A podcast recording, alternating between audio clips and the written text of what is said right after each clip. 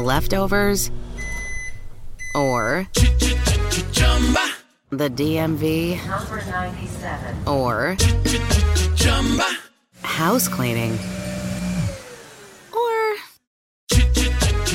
Chumba Casino always brings the fun. Play over a hundred different games online for free from anywhere. You could redeem some serious prizes.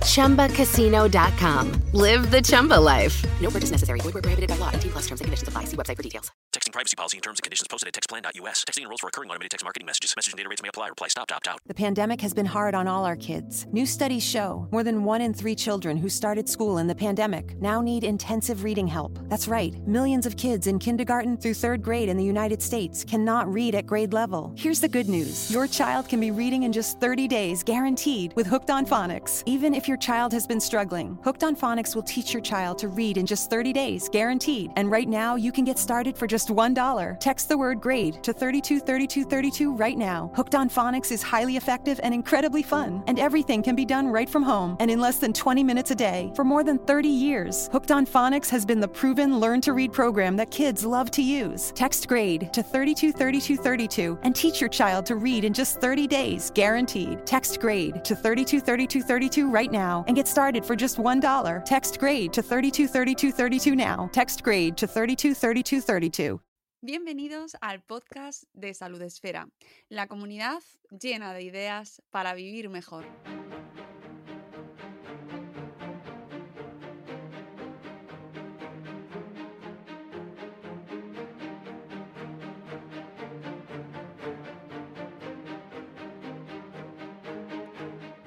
Bienvenidos un día más a nuestro podcast. Eh, damos la bienvenida hoy a nuestro espacio eh, para hablar de una temática que nos interesa mucho, de un asunto bastante urgente, que es la salud mental de nuestra infancia, de nuestra adolescencia. Hablamos con Pedro Javier Rodríguez Hernández. Buenos días, eh, Pedro, ¿cómo estás? Hola, buenos días, ¿qué tal? Muchísimas gracias por la invitación. Muchas gracias a ti por, por, acudir y por hablar con nosotros. Pedro es pediatra, psiquiatra infanto-juvenil y psicólogo y es miembro de la Sociedad de Psiquiatría Infantil de la Asociación Española de Pediatría. Nos hemos puesto en contacto con la Asociación Española de Pediatría precisamente porque publicaron la semana pasada un comunicado en el que se posicionaban sobre el aumento de autolesiones y suicidio en niños y adolescentes. Eh, Pedro, ¿cómo llegamos a, la necesidad o cómo se llega a la necesidad de, este, de, emitir este comunicado desde la Asociación Española de Pediatría? Pues principalmente porque hemos eh, detectado un incremento muy importante en la frecuencia, en la, en, la, intensidad y en la importancia de las autolesiones, especialmente en los, en los adolescentes. Eh, tenemos ahora mismo, estamos barajando una cifra de entre el 10 y el 20% de niños y adolescentes que a lo largo de su desarrollo van a tener conductas autolesivas eh, en algún momento. Si bien es verdad que la mayor parte de las conductas autolesivas eh, lo que hacen es transmitirnos eh, una serie de dificultades en la modulación, en la expresión y en la comprensión emocional, si es verdad que aunque no tienen una finalidad claramente suicida en la mayor parte de las ocasiones, ese aumento hace que eh, exista la necesidad de eh, poder mm, recordar a, a, la sociedad que tenemos algo que hacer con nuestros adolescentes, porque aunque se consideran la mayor parte de ellas eh, conductas mm, autolesivas no suicidas, sí es verdad que lo que nos transmiten es un incremento del malestar y de la inestabilidad emocional que tenemos que comprender y que tenemos que, que abordar. Mm. Eh, tenemos en, datos en el comunicado que nos, eh, bueno, pues que la verdad es que son alarmantes. Eh, como por ejemplo que se han atendido desde la Fundación ANAR en este periodo un 145% más eh, llamadas de menores con ideas e intentos de suicidio y un 180% más de autolesiones con respecto a los dos años previos y hablamos de datos del 2020. En el 2020 precisamente se suicidaron en España 14 niños menores de 15 años, el doble que el año anterior. Y en el grupo de entre 15 y 29, de 15 a 29 años el suicidio es ya la segunda causa de fallecimiento, solo superada por los tumores malignos. Eh, ¿Esto está causado también por lo que hemos vivido y lo que seguimos viviendo de, la de, esta pandemia que, en la que estamos inmersos? Sí, eh, ya partíamos de una situación tensional importante con un incremento notable en eh, sintomatología y en trastornos en población infanto-juvenil previo a la pandemia. Lo que ha producido es un incremento muy importante en las cifras, en la prevalencia de eh, especialmente síntomas emocionales en los adolescentes. Probablemente esto sea eh, porque mm, se ha incrementado mucho lo que es la, ansiedad eh, social o contextual. A mí me gusta más llamarlo ansiedad contextual, ¿no? Y es una ansiedad que probablemente no se detecta de manera aguda, pero sí va haciendo mella en un cerebro en desarrollo que es el de los adolescentes, de tal manera que enciendes la tele por la mañana 30.000 contagios, 1.000 fallecidos, no te muevas, no respires, porte la mascarilla, te encierro en tu casa y eso día tras día lo que hace es una ansiedad contextual, con lo cual si ya partíamos previamente de un incremento mantenido en los síntomas emocionales en los adolescentes, esto ha hecho que la pandemia, que se haya incrementado muchísimo más la prevalencia. Yo antes de la, de la pandemia por ejemplo, trastornos obsesivos compulsivos, que es un tipo de ansiedad en donde el niño el adolescente comienza a tener dificultades de ideas parásitas que le dan vueltas de dudas, de preocupación una y otra vez y hace que no puedan dormir, que no puedan estudiar, que tengan eh, dificultades hasta para salir de casa por los, las crisis de pánico que le da. Yo antes veía una cada dos o tres semanas y ahora estoy viendo dos o tres al día los ingresos hospitalarios se nos han disparado y el problema es que ya éramos pocos antes de comenzar la pandemia, con lo cual ahora los servicios estamos totalmente desbordados y realmente no podemos garantizar o dar una buena cobertura sanitaria en salud mental y máxime cuando la salud mental de los niños y adolescentes es quizás eh, lo más importante de su desarrollo, porque es eh, un cerebro en formación, un cerebro en desarrollo y todos los traumas y la adecuación que podamos hacer ahora va a revertir en la propia sociedad y en la propia estabilidad de las personas en el futuro. Claro, quizás a la salud mental en la infancia y en la adolescencia se le ha dado poca importancia hasta ahora, ¿no? Mm, y lo vemos en esas carencias que también se aluden en el, en el comunicado y que ahora mismo son más palpables que nunca. Exacto. No conviene olvidar que, por ejemplo, eh, España era el único país europeo donde no existía la especialidad de psiquiatría infanto-juvenil, con lo cual los que somos psiquiatras infanto-juveniles hemos tenido que mm, diseñarnos nuestro propio currículum formativo, muchas veces a, costa de mucho tiempo y dinero, ¿no? Y que eh, los servicios y las unidades pues siempre estuvieron muy infradotadas. Eh, quizás lo único bueno que ha traído la pandemia desde el punto de vista organizativo es que el 3 de agosto del año pasado ya por fin el Ministerio de Sanidad publicó en el Boletín Oficial del Estado la creación, aleluya, dijimos mucho, de la especialidad de psiquiatría del niño y del adolescente, con lo cual probablemente a partir de ahora los profesionales que atendemos, sobre todo la gente joven que va llegando, que hace falta, tenga ya el sistema de formación para que cuando lleguen a las consultas en el día a día no comiencen ahí el aprendizaje, sino que ya lo tengan previamente. Entonces, yo creo que eso es un hito muy importante. Pero es que llevábamos, nuestras sociedades de psiquiatría infantil, llevamos 40 años realizando esta solicitud y hasta que no nos hemos visto como sociedad y como gobierno, porque además han sido todos los partidos políticos, ¿no? Nosotros teníamos siempre una anécdota que decíamos que el ministro que anunciaba que iba a crear la especialidad de psiquiatría infanto-juvenil, ¡wow! A los tres días cesaba en el ministerio. Fue casualidad, pero la verdad que cinco ministros lo anunciaron y al mes o a los dos meses de ese anuncio lo cesaban en el ministerio.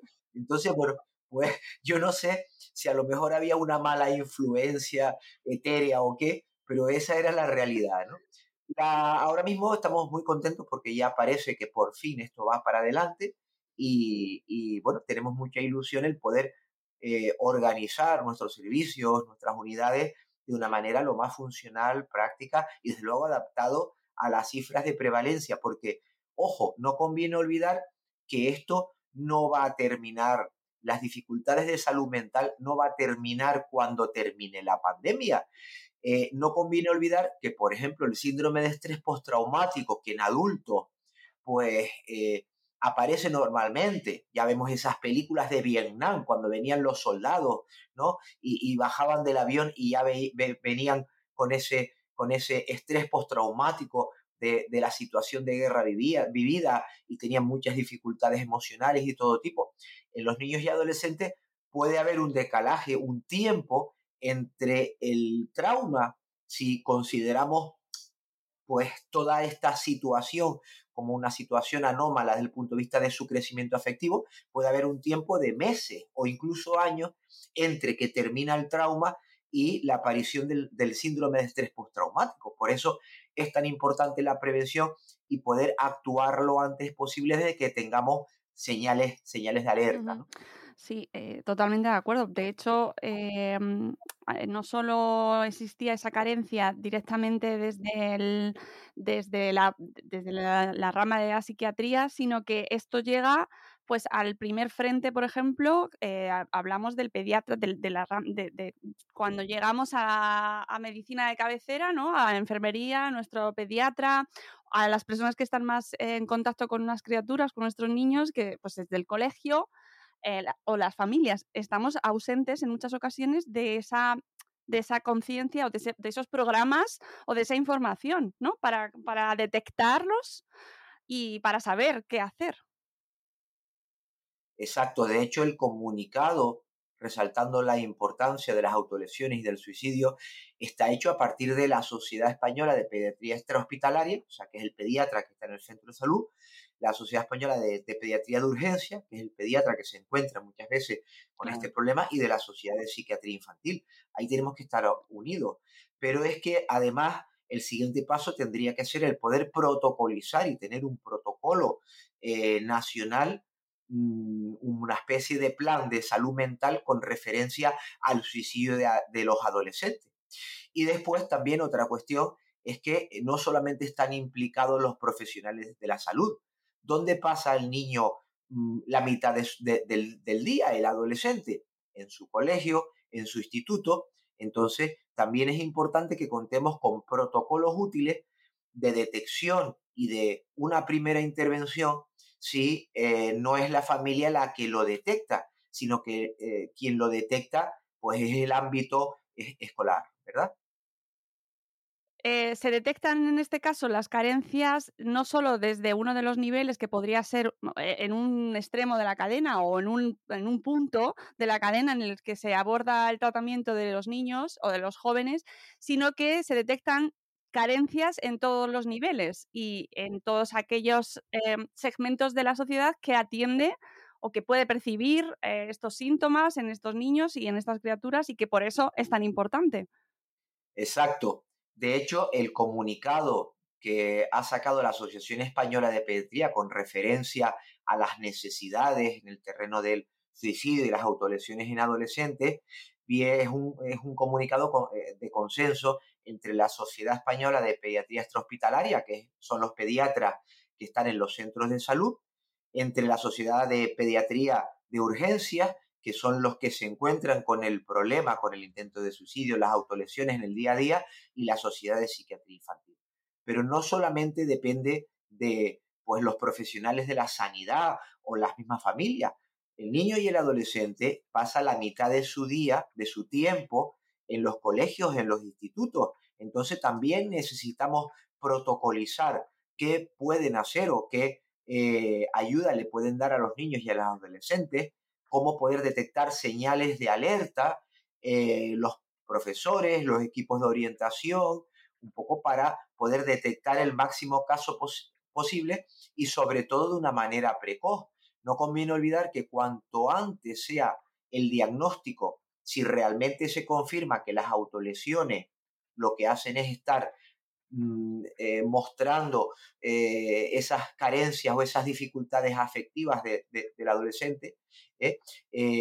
para intentar intervenir lo antes posible y que no se cronifique el problema. Mm. Sí, eso de que se está hablando de que la nueva pandemia será la de la, de la salud mental. Sí, desde luego. Hay una, una eh, editorial de la revista nuestra, la revista europea de psiquiatría. además fue una editorial realizada para mí con bastante acierto justo después de comenzar la pandemia.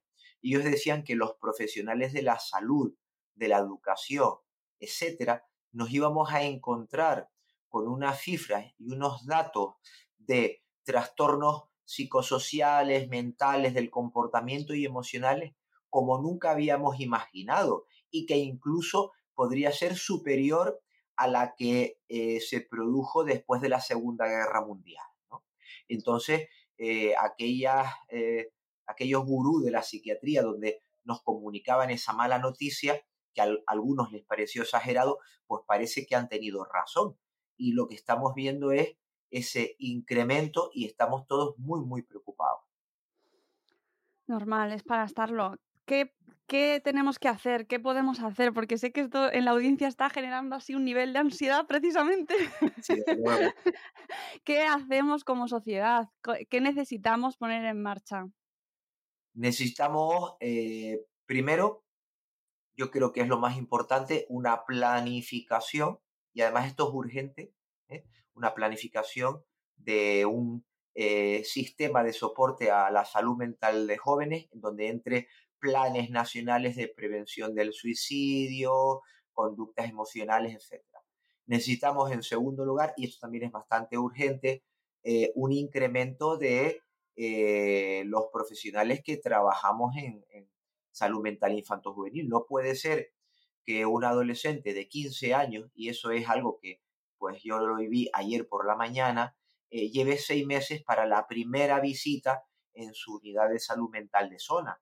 ¿Por qué? Porque estamos perdiendo un tiempo muy valioso, que a lo mejor en un adulto se puede esperar ese tiempo, pero el tiempo es oro especialmente importante en los adolescentes. Después tenemos que eh, intentar coordinarnos más, eh, familias, profesionales y sobre todo eh, pues los centros educativos, quizás en los centros educativos donde la sintomatología aflora con más facilidad y muchas veces los profesores detectan cosas que no detectan las propias familias y poder hacer mecanismos de derivación que no fuesen complejos, más, más ágiles. ¿no? Yo creo que si empezamos por ahí, por lo menos ya tenemos el primer paso. Y a partir de ahí, bueno, ya podemos hablar de situaciones concretas. ¿Qué puede hacer una familia? Pues lo primero, lógicamente, es acudir a, su médico de referencia, que es la puerta de entrada siempre del sistema sanitario, ¿no? Eh, y después de ahí se verá un poco si hay que derivar o no, según los protocolos que tenemos. Eh, la familia, no asustarnos, no perder, eh, digamos, el, norte o, o pues, intentar esconder el problema eh, hay que hablar abiertamente delante del adolescente del problema, hay que empatizar con ellos sin juzgarlo, no decirle, eso son tonterías, no lo vuelvas a hacer, son llamadas de atención, sino, bueno, esto es una señal de que lo estás pasando mal, eh, yo te quiero mucho, somos tu familia, te queremos mucho, vamos a buscarle una ayuda, ¿eh? y a partir de ahí, pues ya podemos comenzar a hablar, pero intentar ni minimizar, ni confrontar al adolescente con una llamada de atención, una tontería, eso no es nada, y eh, poder tener acceso al sistema sanitario. Ahora mismo con, las carencias que tenemos que son, que son muy importantes, ¿no?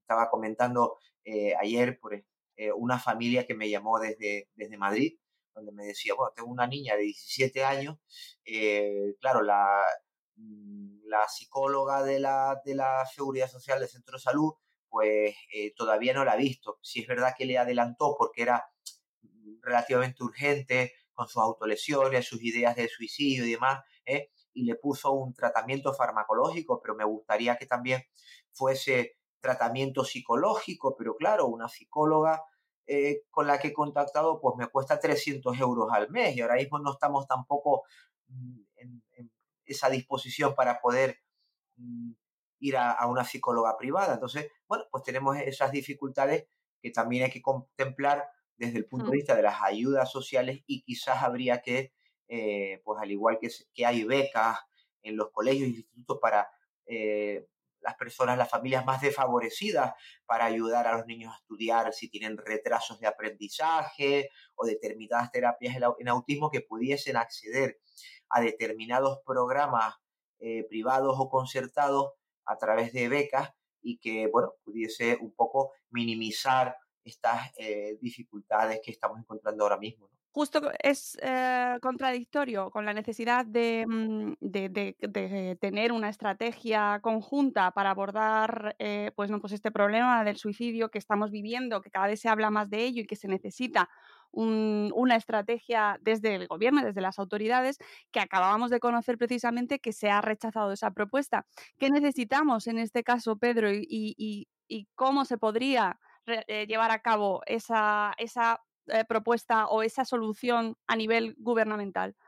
Sí, desde luego no es una buena noticia que ahora mismo no tengamos una estrategia nacional, un plan nacional de prevención del suicidio en la adolescencia que es la primera causa de muerte no natural ahora mismo en adolescentes. ¿eh?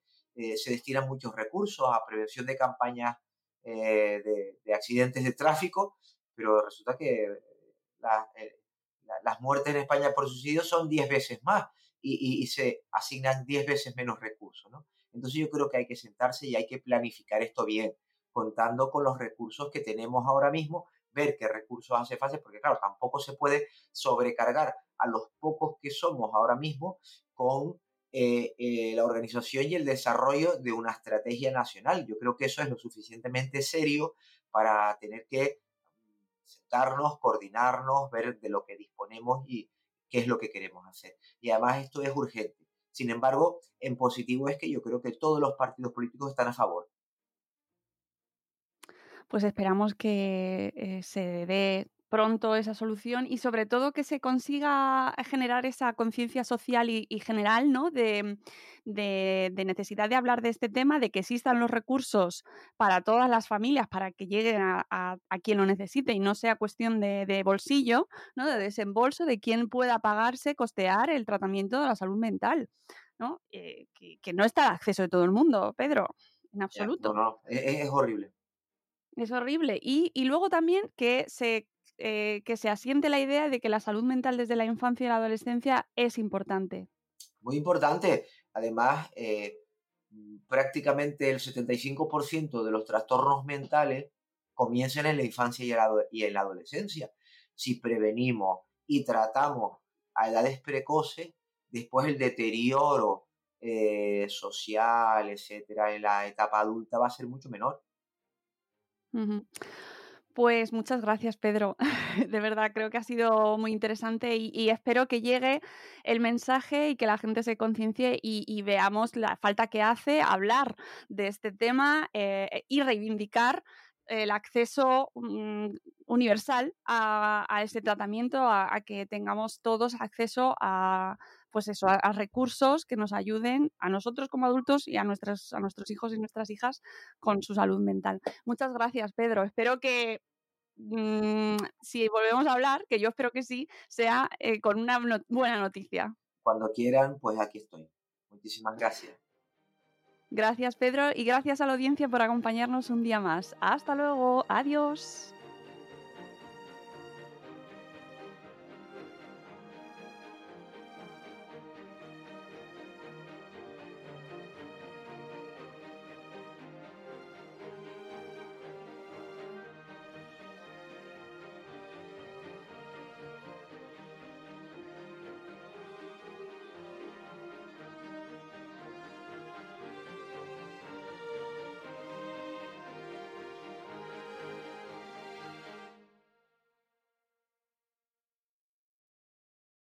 Lucky Land Casino asking people what's the weirdest place you've gotten lucky? Lucky? In line at the deli, I guess? Aha, in my dentist's office. More than once, actually. Do I have to say? Yes, you do. In the car before my kids' PTA meeting. Really? Yes. Excuse me, what's the weirdest place you've gotten lucky? I never win and tell. Well, there you have it. You can get lucky anywhere playing at LuckyLandSlots.com. Play for free right now. Are you feeling lucky? No purchase necessary. Void where prohibited by law. 18 plus. Terms and conditions apply. See website for details privacy policy and terms and conditions posted at textplan.us. Texting enrolls for recurring automated text marketing messages. Message and data rates may apply. Reply stop to opt out. The pandemic has been hard on all our kids. New studies show more than one in three children who started school in the pandemic now need intensive reading help. That's right, millions of kids in kindergarten through third grade in the United States cannot read at grade level. Here's the good news your child can be reading in just 30 days, guaranteed, with Hooked on Phonics. Even if your child has been struggling, Hooked on Phonics will teach your child to read in just 30 days, guaranteed. And right now, you can get started for just $1. Text the word grade to 323232 right now. Hooked on Phonics is highly effective and incredibly fun, and everything can be done right from home and in less than 20 minutes a day. For more than 30 years, Hooked on Phonics has been the proven learn to read program that kids love to use. Text grade to 323232 and teach your child to read in just 30 days, guaranteed. Text grade to 323232 right now and get started for just $1. Text grade to 323232 now. Text grade to 323232.